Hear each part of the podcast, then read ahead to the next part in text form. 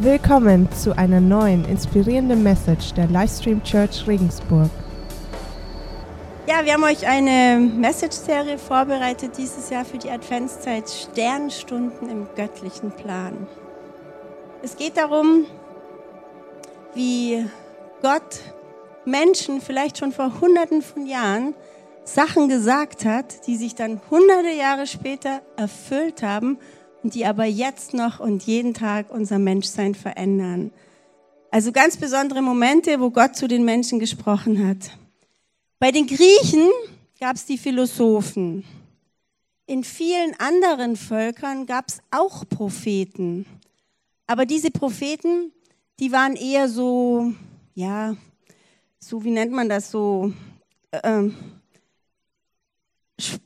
sprechende oder so, ja, Sprachrohre der Macht. Also die haben einfach immer genau das gesagt, was die Könige hören wollten, dann ging es ihnen am besten.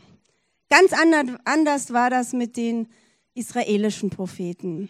Die israelischen Propheten, das waren wirklich Sprachrohre Gottes, die auch ganz oft mit ganz unbequemen Wahrheiten unterwegs waren. Denkt nur mal an Mose.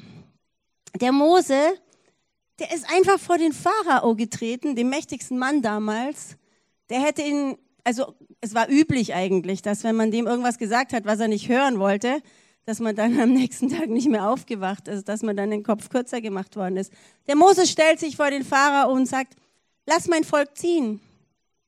Oder der Samuel geht zu diesem jähzornigen König Saul und sagt, hey du, die Königskrone kriegt bald ein anderer. Oder der Nathan, der geht zum König David und sagt, was du da gemacht hast, Ehebruch und Mord, das ist einfach nicht okay. Also das sind wirklich Menschen, die unbequeme Wahrheiten in die Welt getragen haben.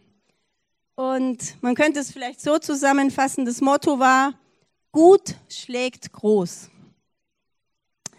Und es gibt viele weitere Propheten in der Bibel.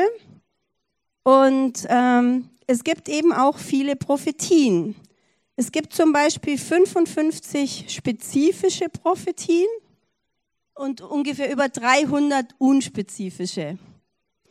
Ehrlich gesagt, ich finde diese unspezifischen auch ganz schön spezifisch, aber dazu später. Ähm, das sind Prophetien, die eben gesagt wurden im Alten Testament. Das war ungefähr 400 Jahre bevor Jesus gekommen ist, abgeschlossen und die sich dann durch Jesus, durch sein Kommen auf die Erde, was wir ja an Weihnachten feiern, aber auch durch sein Leben erfüllt haben. Ähm, die Bibel ist ein hochkomplexes, mega spannendes Buch. Und zwar ist es so, dass jeder, der die Bibel mit einem offenen Herzen und mit einer echten Neugier und mit dem Wunsch, wirklich was über Gott zu erfahren, liest, der bleibt nicht unverändert. Wenn ihr mir das nicht glaubt, probiert es aus. Es ist wirklich so. Der bleibt nicht unverändert. Da passiert dann was in dem seinem Leben. Und ähm, ich bin total überwältigt, wie viele Indizien in der Bibel schon selber drin sind, die ganz klar beweisen, dass das ein ganz besonderes Buch ist. Dass es kein normales Buch ist. Ich habe euch ein Bild mitgebracht, wie das sich in der Bibel verhält mit diesen Erzählsträngen.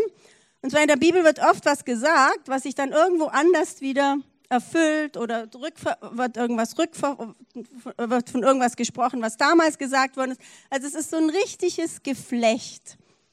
Ich finde das sehr, sehr spannend. Das ist eine Grafik von Johannes Hartl, die fand ich sehr schön. Auch sehr, die Farben doch sehr schön, genau. ähm, und jetzt möchte ich noch mal was für die sagen, die sagen, ja, ich bräuchte irgendwie mehr Beweise. In der Bibel gibt es eben, wie ich schon gesagt habe, diese vielen Prophetien. Und diese vielen Prophetien, also über 300, sind erfüllte Prophetien. Das heißt, die sind dann genau so eingetreten, wie sie im Alten Testament beschrieben worden sind. Und da hat mal einer so eine wissenschaftliche Stochastikaufgabe gemacht. Wie wahrscheinlich ist denn das? Und der hat dann rausgefunden, die Wahrscheinlichkeit, dass nur acht dieser Prophetien aus dem Alten Testament dann wirklich so eintreten, ist 1 zu 100 Trillionen.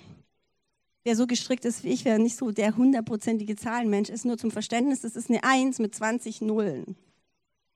Und wem das immer noch nicht wirklich hilft, dem kann ich noch eine äh, Erläuterung von einem amerikanischen Professor sagen. Der hat nämlich mit seinen Studenten versucht, das irgendwie zu verbildlichen. Und die haben dann eben 100 Trillionen Münzen genommen und haben auf eine Münze hinten ein X drauf gemacht. Und dann haben sie die Münzen über Texas verstreut. Die, die Münzen waren über dem Boden von Texas 60 Zentimeter kniehoch, waren die über den ganzen Boden bestreut. So viele Münzen waren das. Und dann ist, sind einem die Augen verbunden worden und der sollte eine Münze ziehen. Und der hat dann genau die mit dem X gezogen. Das ist die Wahrscheinlichkeit 1 zu 100 Trillionen. Das ist die Wahrscheinlichkeit, dass acht Prophetien eintreten. Aber nochmal, es sind über 300 eingetreten. Also wenn das nicht Beweis genug ist, dann frage ich mich schon, was will man denn noch mehr? Und dann ist mir eingefallen, als ich Christ geworden bin, Urzeiten, 30 Jahre oder so. Auf jeden Fall, da war eigentlich das mit den Prophetien so eine Sache, die mich echt beeindruckt hat. Also, dass da wirklich so Menschen in der Antike was schreiben, was sich dann durch Jesus haarklein mit den kleinsten Details erfüllt hat, das hat mich echt beschäftigt, das hat mich echt, echt fasziniert. Und ich weiß nicht, wie es dir geht, vielleicht fasziniert dich das auch. Klar, man kann dann sagen, na ja, ich meine, Jesus wusste das ja, der hat es ja selber erfüllen können. Das stimmt bei manchen wenigen Sachen, aber zum Beispiel, dass der Messias ein Nachkomme König Davids ist, das konnte er nicht selber beeinflussen. Oder dass er von einer Jungfrau geboren wird. Oder dass bei seiner Geburt ein Kindsmassaker stattfindet. Dass der Be Geburtsort Bethlehem ist das konnte Jesus nicht selber beeinflussen, wenn er nicht Gott gewesen wäre, was er ja war. Aber, oder dass der Messias für, Messias für 30 Silberlinge verraten wird. Also ich, ich habe euch hier diese 55 spezifischen Prophetien allein, die sind schon mega spannend. Oder dass seine Hände und Füße während seines Todes durchbohrt werden, dass man um seine Kleider würfeln wird, dass er in, einem, in das Grab eines Reichen gelegt wird, alles Sachen, wo ich sage, wenn es ein normaler Mensch ist, gewesen wäre, hätte da echt wenig Einfluss drauf gehabt. Also, dass diese Prophetien sich erfüllt haben, zeugt schon davon, dass die Bibel ein unfassbar geheimnisvolles, göttliches, großartiges Buch ist. Geheimnisvoll stimmt gar nicht so ganz, weil eigentlich will Gott uns mit diesem Buch den ganzen Plan zeigen. Und darum geht es heute auch. Er will uns halt wirklich zeigen, was von Anfang bis Ende passiert. Und das will er uns zeigen, weil er uns total gern hat und weil er uns helfen möchte, in dieser Welt zu bestehen. Ich weiß nicht, wie es euch geht, vielleicht hilft es euch auch. Was ich auf jeden Fall festgestellt habe, ist, wenn man dieses Buch ernst nimmt, wenn man in dies, mit diesem Buch lebt, ist die Wahrscheinlichkeit, dass man immer wieder auf die Füße fällt, auch wenn die Welt Kopf steht, erheblich größer. Das kann ich euch ganz klar aus meinem eigenen Leben und aus vielen anderen Leben, die ich kenne, äh, bezeugen. Ja, jetzt lange Rede, lange Einleitung. Ich habe euch heute zwei Bibelstellen aus dem Buch Daniel mitgebracht. Das Buch Daniel finde ich total faszinierend. Es war ein junger Mann aus einem wahrscheinlich gut situierten, gut gebildeten Haus in Israel, der dann mit ins Exil genommen wurde nach Babylon. Dort ist er schon aufgefallen durch seine Intelligenz und durch seine Integrität, durch seine Gradlinigkeit. Ist dann auch relativ schnell mit dem König in Verbindung gekommen, wurde dann einer seiner Berater. Und dann hat sich folgendes Ereignis. Der König Nebukadnezar, damals der mächtigste Mann der Welt in der Zeit, hatte einen Traum. Und dieser Traum hat ihn total beunruhigt. Und dann hat er gesagt, okay, ich habe so viele weise Männer, Berater, Zauberer, Magiere, Ratgeber, die sollen kommen und mir den Traum erklären. Und dann kamen diese Männer, waren viele, und dann haben die gesagt, okay, sag uns den Traum, dann werden wir dir den deuten. Dann sagt der Nebukadnezar, nee, nee, nee, nee, ich will schon wissen, dass ihr wirklich fähig seid. Ihr müsst mir erst den Traum selber sagen, den ich hatte, und dann könnt ihr mir den erklären. Ah, und dann war große Not, weil das konnte nämlich keiner. Und dann hat der Nebukadnezar gesagt, wenn ihr das nicht schafft, werdet ihr alle umgebracht, weil dann taugt ihr eigentlich nichts. Ich meine, so war das damals. Und große Not. Unter anderem ist in diese Rubrik auch Daniel und seine Freunde gefallen, weil die ja auch Berater waren. Und der Daniel hat dann seine Freunde zu sich geholt und dann haben sie gebetet, haben gebetet, Gott, offenbar uns doch diesen Traum. Zeig uns doch, was, was hat das auf sich mit dem Nebukadnezar? Was war das? Und tatsächlich kriegt der Daniel dann in der Nacht eine Vision, wo er genau diesen Traum bekommt. Geht dann am nächsten Tag zum Nebukadnezar und erzählt ihm diesen Traum. Ich erzähle ihn euch den jetzt so ganz grob. Und zwar war das ein Traum, wo der Nebukadnezar ein Standbild gesehen hat. Also einfach so ein Standbild. Der Kopf war aus Gold, der Oberkörper aus Silber, der Lendenbereich aus Kupfer, die Beine aus Eisen und die Füße aus Eisen und Ton. Und dann hat er gesehen, wie sich von hinten aus einem Berg ein Stein gelöst hat, der auf dieses Standbild zugerollt ist, der das Standbild hier unten an den Füßen, die ja aus Eisen und Ton waren, getroffen hat und dieses Standbild dann in sich zusammengekracht ist und ähm, nichts mehr davon zu sehen war, vom Wind verweht wurde. Und das hat den Nebukadnezar natürlich echt beunruhigt. Und der Daniel hat ihm das dann so gesagt und dann war der erstmal richtig äh, verblüfft, dass der Daniel das konnte. Er hat ja gesagt, ich konnte das nicht, das macht Gott. Gott hat mir das geschenkt. Daniel hat auch, nachdem er in der Nacht diese Vision hatte und äh, diesen Traum erfahren hatte, hat er gleich ein total langes Dankgebet an Gott geschickt, weil er wusste haargenau, es ist Gott in ihm, der das bewirkt. Naja, auf jeden Fall war dann eben der Zeitpunkt, wo der Daniel das dem Nebukadnezar deuten sollte. Und das lese ich euch jetzt vor. Das steht in Daniel 2.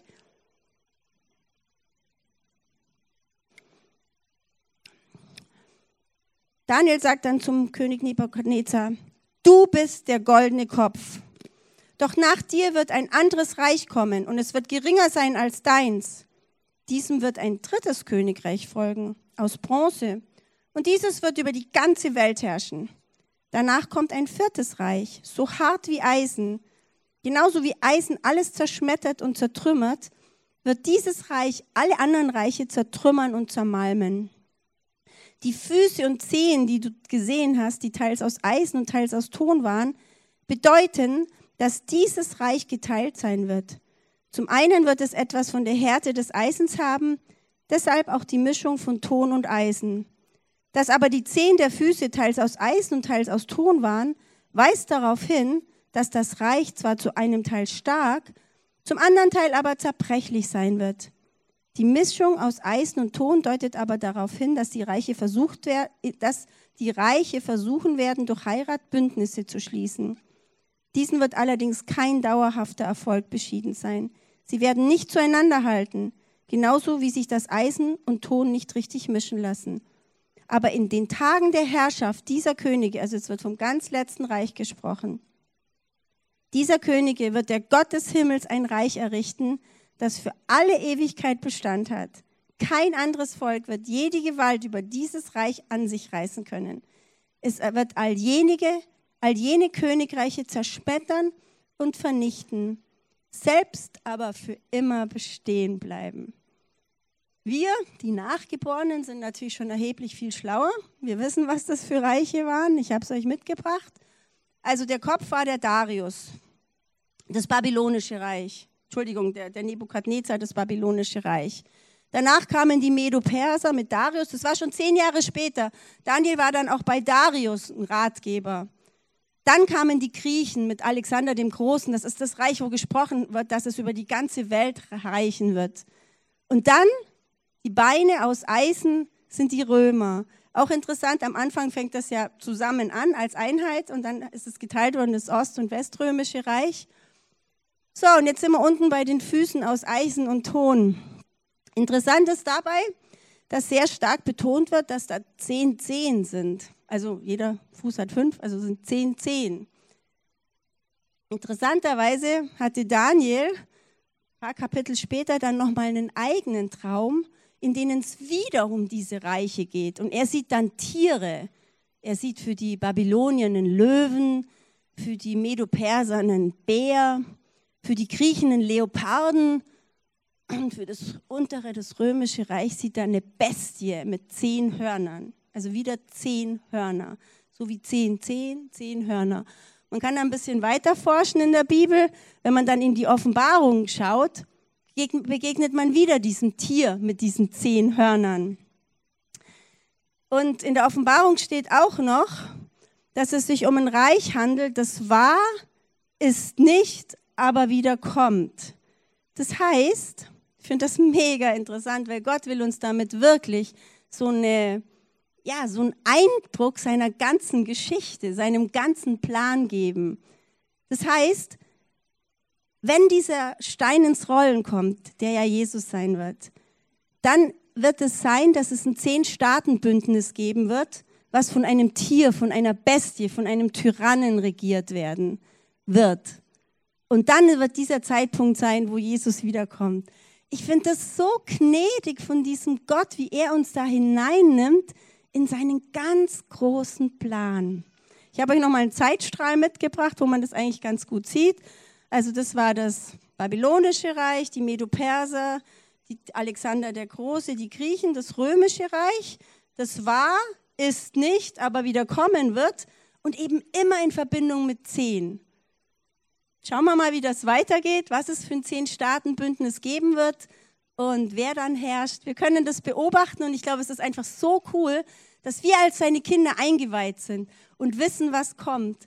Und was dann halt kommt, und das lese ich euch jetzt vor in Daniel 7, nachdem Gott Daniel das auch mit diesen Tieren gezeigt hat, steht dann nämlich Folgendes.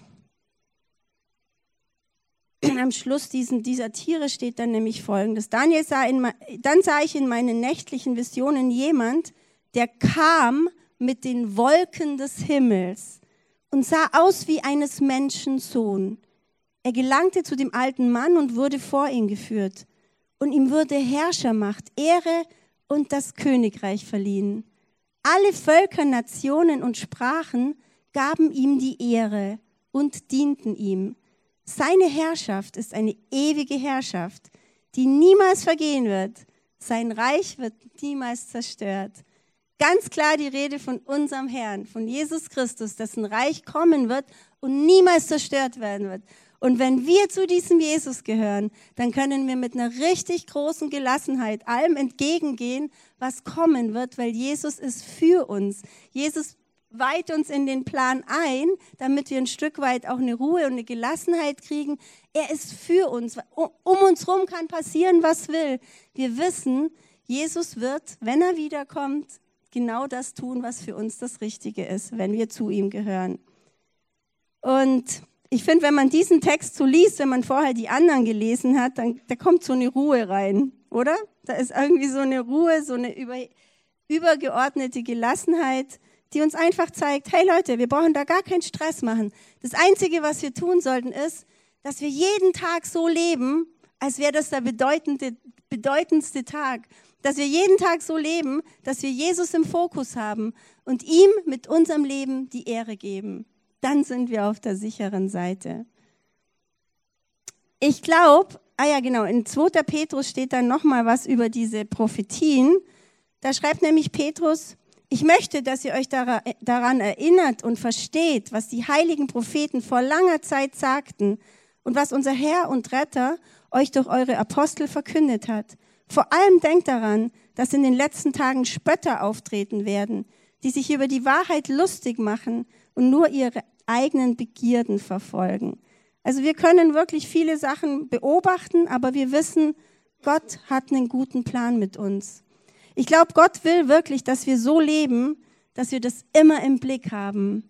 Und ich habe euch ein Zitat mitgebracht, das mir sehr gut gefällt. Wenn der Teufel dich besiegen will, muss er dich erst entwaffnen. Und wisst ihr, wie uns Gott entwaffnet? Indem er uns Bibelwissen wegnimmt. Oder indem er uns versucht weiszumachen, die Bibel ist doch ein altes Buch, das hat keine Bedeutung mehr. Oder indem er uns irgendwie einreden will, die Bibel könnte langweilig sein. Hey Leute, wenn man sich in die Bibel reinbegibt, da ist nichts, aber auch wirklich gar nichts langweilig. Es ist so aufregend, so spannend, so interessant und so liebevoll, weil es ist Gottes ganze Geschichte mit uns Menschen. Vor allem ist es Gottes ganze Geschichte, wo es immer darum geht, dass er sich unsere Nähe wünscht ein faszinierendes Buch. Ich glaube, dass die Bibel wirklich unser größter Schatz ist und dass der oft so ein bisschen vernachlässigt wird, dass er gar nicht so geschätzt wird, wie er geschätzt werden sollte. Und das ist auch ein, ein, eine Intention mit dieser Predigtserie. Vielleicht nochmal für euch so zum, Wenn du heute anfängst, Literaturwissenschaften zu studieren, wird das erste Buch, das du lesen solltest, sein die Bibel. Weil ohne die Bibel verstehst du 80 Prozent unserer deutschen Literatur nicht. Wenn du Kunstgeschichte studierst, ich habe in den USA ein paar Kurse belegt, als wir in den USA waren, ähm, in Kunstgeschichte. Hey Leute, da gibt's kaum ein Bild, das nicht irgendwas mit der Bibel zu tun hat. Wenn du die Bibel nicht kennst, verstehst du die Kunst nicht. Und so ist es in allen Bereichen. Ich glaube, wir sind uns gar nicht bewusst, wie sehr unsere Kultur auf diesem Schatz aufgebaut ist. Und ich weiß nicht, ob ihr das mitverfolgt, dieses Theater gerade um die Inschrift im, auf dem Humboldt-Forum. Habt ihr da was mitgekriegt? In Berlin ist ja dieses alte Stadtschloss wieder aufgebaut worden und der preußische König hatte damals einen Spruch in das obere, ähm, in, den, in das obere Kapitel schreiben lassen den Spruch habe ich jetzt leider nicht hier, aber ich glaube, wir haben, wir haben, genau. Und zwar da steht, es ist in keinem anderen Heil, ist auch kein anderer Name den Menschen gegeben, ähm, denn, im Namen, denn in dem Namen Jesus, zur Ehre Gottes des Vaters, dass in dem Namen Jesus sich beugen soll, sollen alle derer Knie, die im Himmel und auf Erden und unter der Erde sind. Das ist diese Inschrift auf dieser Humboldt-Kuppel. Und da gibt es gerade viele ähm, politische ähm, Ideen, wie man die vielleicht temporär ausblendet, überblendet, weil das ist so intolerant, ohne zu erkennen, dass unsere ganze Kultur auf diesem Schatz aufbaut.